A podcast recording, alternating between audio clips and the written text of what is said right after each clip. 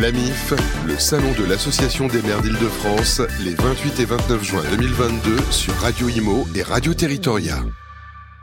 Bonjour à tous et à toutes, on est toujours euh, en compagnie, euh, on est toujours pardon, sur le salon de l'Association des maires d'Île-de-France, euh, mardi 28 juin, ici à la porte de Versailles. On est ravi d'accueillir Mireille Alphonse. Bonjour Madame Alphonse. Bonjour. Vous êtes adjointe au maire de Montreuil en charge de la transition et de la démocratie alimentaire. Voilà un beau programme. Avec vous, on va justement euh, parler de ces politiques alimentaires territoriales et notamment de cette précarité. Ça veut dire qu'en France, en 2022, il y a encore de la précarité alimentaire avec tout ce qui est produit, euh, consommé et malheureusement parfois jeté. Oui, c'est absolument un des grands scandales euh, que l'on vit toutes et tous, et que non seulement en France, mais en Ile-de-France. C'est l'Île-de-France qui est une des premières régions euh, au niveau richesse d'Europe, Bah oui. Euh, et on continue à vivre ça. Alors, nous, à Montreuil, on a euh, euh, entre un quart et un tiers de la population qui vit en dessous du seuil de pauvreté. Un tiers et un quart? Mhm. D'accord. Euh, je, je dis entre eux parce que en fait, euh, durant le Covid, durant la pandémie, durant les deux années que nous venons de passer, les choses se sont euh, détériorées. Euh, pour une raison qui s'explique. C'était par- parmi les, les- les populations les plus modestes, en bas de l'échelle euh, socio-économique. On a beaucoup de, de gens qui ont des petits boulots, vous savez, des contrats euh, tôt le matin, tard le soir.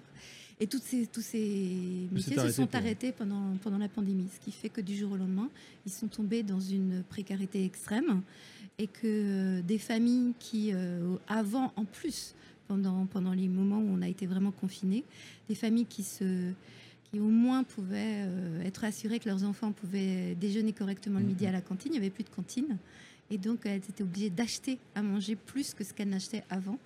Et on s'est retrouvés avec, euh, à devoir aider 3000 ménages de plus qu'avant euh, au niveau de l'aide alimentaire. Combien vous en aidez aujourd'hui sur euh, Montreuil On en aide euh, entre, oui, aux alentours de 6-7 000 Ah oui, c'est énorme. quand même. D'accord. Voilà.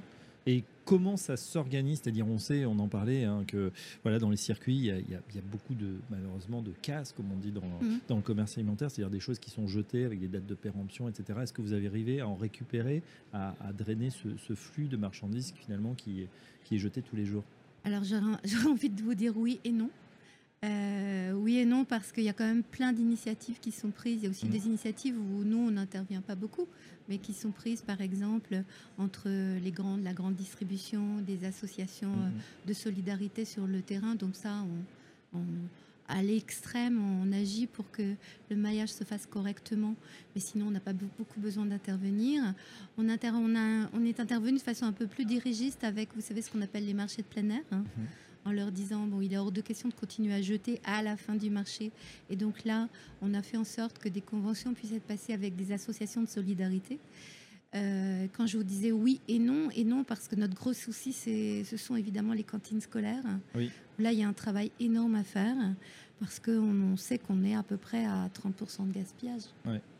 Comment ça se fait euh, Pourtant, on, le sait, on peut pas, on n'a pas les moyens aujourd'hui d'a- d'ajuster les quantités, de se dire bah tiens, euh, pour des élèves, euh, voilà, on- ça, ça paraît euh, pas insoluble comme problème. Comment ça se fait qu'on arrive, qu'on arrive encore à ces taux de, de- Euh, on est, hum, alors si vous voulez, tout ça est extrêmement réglementé du point de Oui. vue de l'éducation nationale. On sait que par tranche d'âge, euh, il faut euh, X grammes de viande, X grammes de fruits et légumes. et Tout ça est extrêmement réglementé, donc on fait attention à ce que les portions soient correctement dimensionnées par rapport à l'âge d'un enfant. Oui, mais les enfants Après- disent, on, on a, bon, soit ils n'ont pas faim, bon ça, ça peut arriver, ou alors on en a trop. euh, Oui, tout à fait. ou Ils ont, voilà. C'est pour vous dire que sur le papier, les choses sont Ouais. normalement correctement dimensionnées. Après, il y a les questions du goût, de l'appétence des enfants. Mm, mm. euh, de ce qu'ils mangent à la maison, de ce qu'ils trouvent à la cantine et du différentiel au niveau du goût, au niveau des saveurs, des épices, etc., qu'il peut y avoir entre une assiette à la maison et puis une assiette euh, à la cantine. Et on est en train de travailler dessus pour justement faire en sorte que euh, tous les enfants s'y retrouvent. Vous savez, Montreuil, on a une extrême diversité, on a plus de 100 nationalités différentes. Donc on a vraiment des gens, des familles qui arrivent de- des quatre coins de la planète.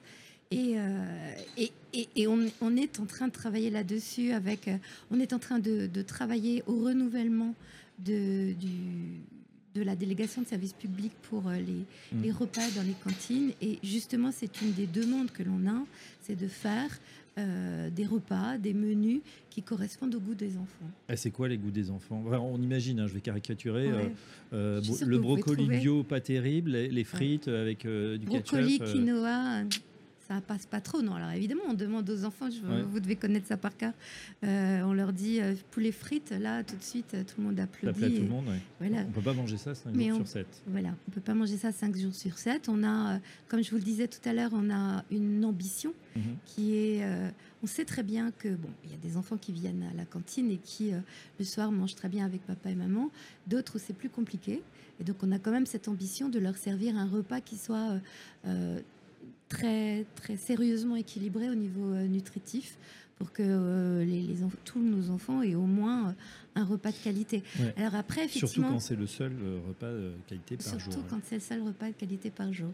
Donc, euh, on travaille beaucoup là-dessus et dans le renouvellement euh, que le, que- sur lequel on est en train de, de travailler, cette dimension va être une dimension énorme, de faire en sorte que non seulement les, les quantités et les qualités nutritives Mhm. soient là, mais les qualités gustatives aussi au regard euh, du goût des enfants. Est-ce que, Mireille France, vous mangez à la cantine de temps en temps Ça Vous m'est testez, arrivé, ouais. vous testez Oui, ce que mangent les gamins Oui, oui.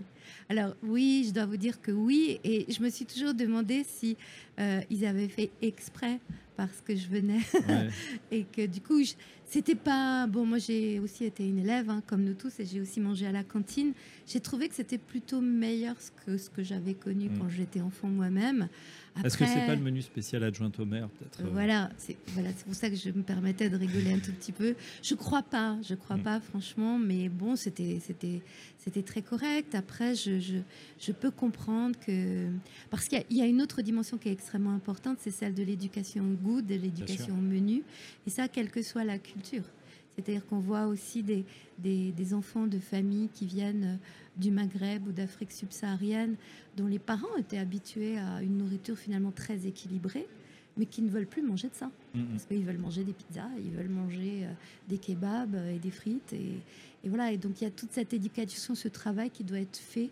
J'ai beaucoup d'institutrices qui le font, et nous, on a à cœur de le faire aussi au niveau de le soir, euh, dans les, avec les associations, etc. Et puis ça pourrait être bien aussi d'associer peut-être les, les enfants justement à cette culture euh, du goût. Pourquoi pas, euh, pas des cours de cuisine, mais on voit le succès des émissions populaires, euh, Top Chef, fait. etc. Ça peut les intéresser, ça peut même, pourquoi pas, créer des vocations.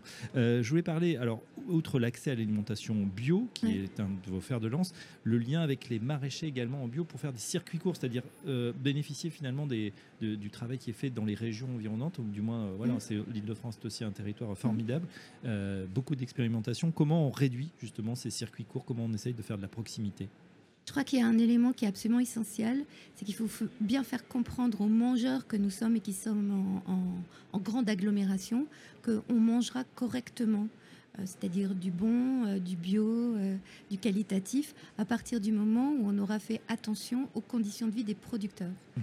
Donc il y, a cette, il y a ce lien à faire entre les mangeurs urbains d'un côté et de l'autre côté les, les producteurs, les maraîchers. Euh, ça veut dire qu'il faut qu'on comprenne aussi leur modèle économique. On ne peut pas euh, penser qu'il soit durable euh, de manger par exemple des fraises bio qui auraient été produites à 50 km de Montreuil euh, si la famille qui produit ces fraises bio en gros ne se paye pas ou euh, à l'extrême lance-pierre. quoi. Donc il faut euh, travailler euh, avec les producteurs euh, sous forme de convention et donc d'engagement à ce que la ville leur commande régulièrement euh, X euh, centaines de kilos de produits, etc., pour qu'ils puissent se sentir suffisamment euh, confortables au plan économique pour pouvoir justement développer des productions comme ça. On n'a pas encore fait cela, mais c'est vers cela qu'on veut aller. Mm, mm. Alors à la fois avec des, des producteurs qu'on a, euh, on a commencé à aider des, enfin, à, à avoir des relations avec des producteurs, euh, vous savez, sur le fameux triangle de Gonesse euh, dans, dans le Val d'Oise. Euh, et puis, euh, de façon plus, plus massive, je- on commence à travailler avec des gens du Val de Loire, puisque le Val de Loire, comme sait, c'est le jardin de la France, c'est pas trop trop loin. Euh, on a déjà des expérimentations dans certains quartiers où certains maraîchers viennent Mhm. et nous apportent leur production. Et ça, c'est quelque chose qu'on va démultiplier. La clé, Comme vous disiez tout à l'heure, euh, c'est d'impliquer les enfants. Là, la clé, c'est d'impliquer les habitants de quartier.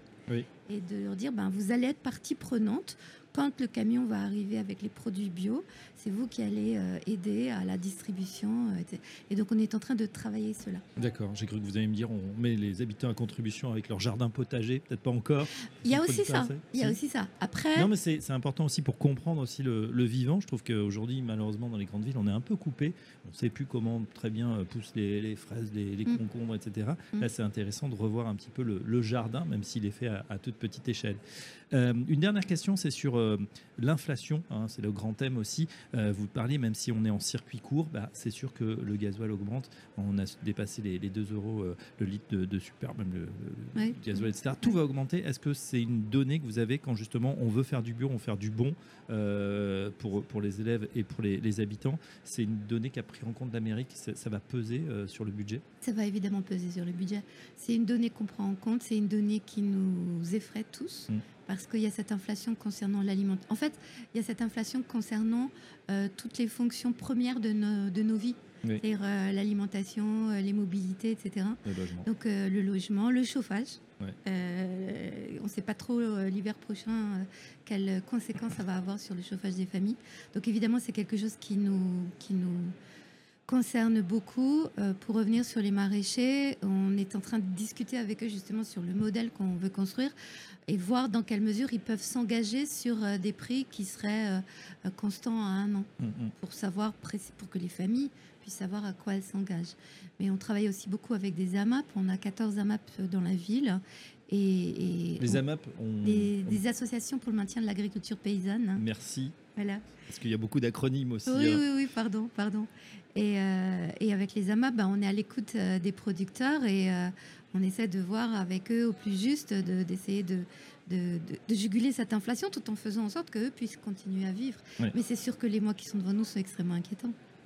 Bon, eh bien, on va finir euh, sur une touche quand même plus euh, sympathique. Hein. C'est-à-dire que bah voilà, pour on est euh, ici aussi pour discuter de ces questions, pour trouver évidemment des solutions. On sait que vous êtes mobilisés. En tout cas, un grand merci, Mireille Alphonse. Je rappelle que vous êtes adjointe au maire de Montreuil, en charge donc de cette transition et de la démocratie alimentaire. Un grand merci d'être passé par notre plateau et à très bientôt. Merci beaucoup à vous. L'AMIF, le salon de l'Association des maires d'Île-de-France, les 28 et 29 juin 2022 sur Radio Imo et Radio Territoria.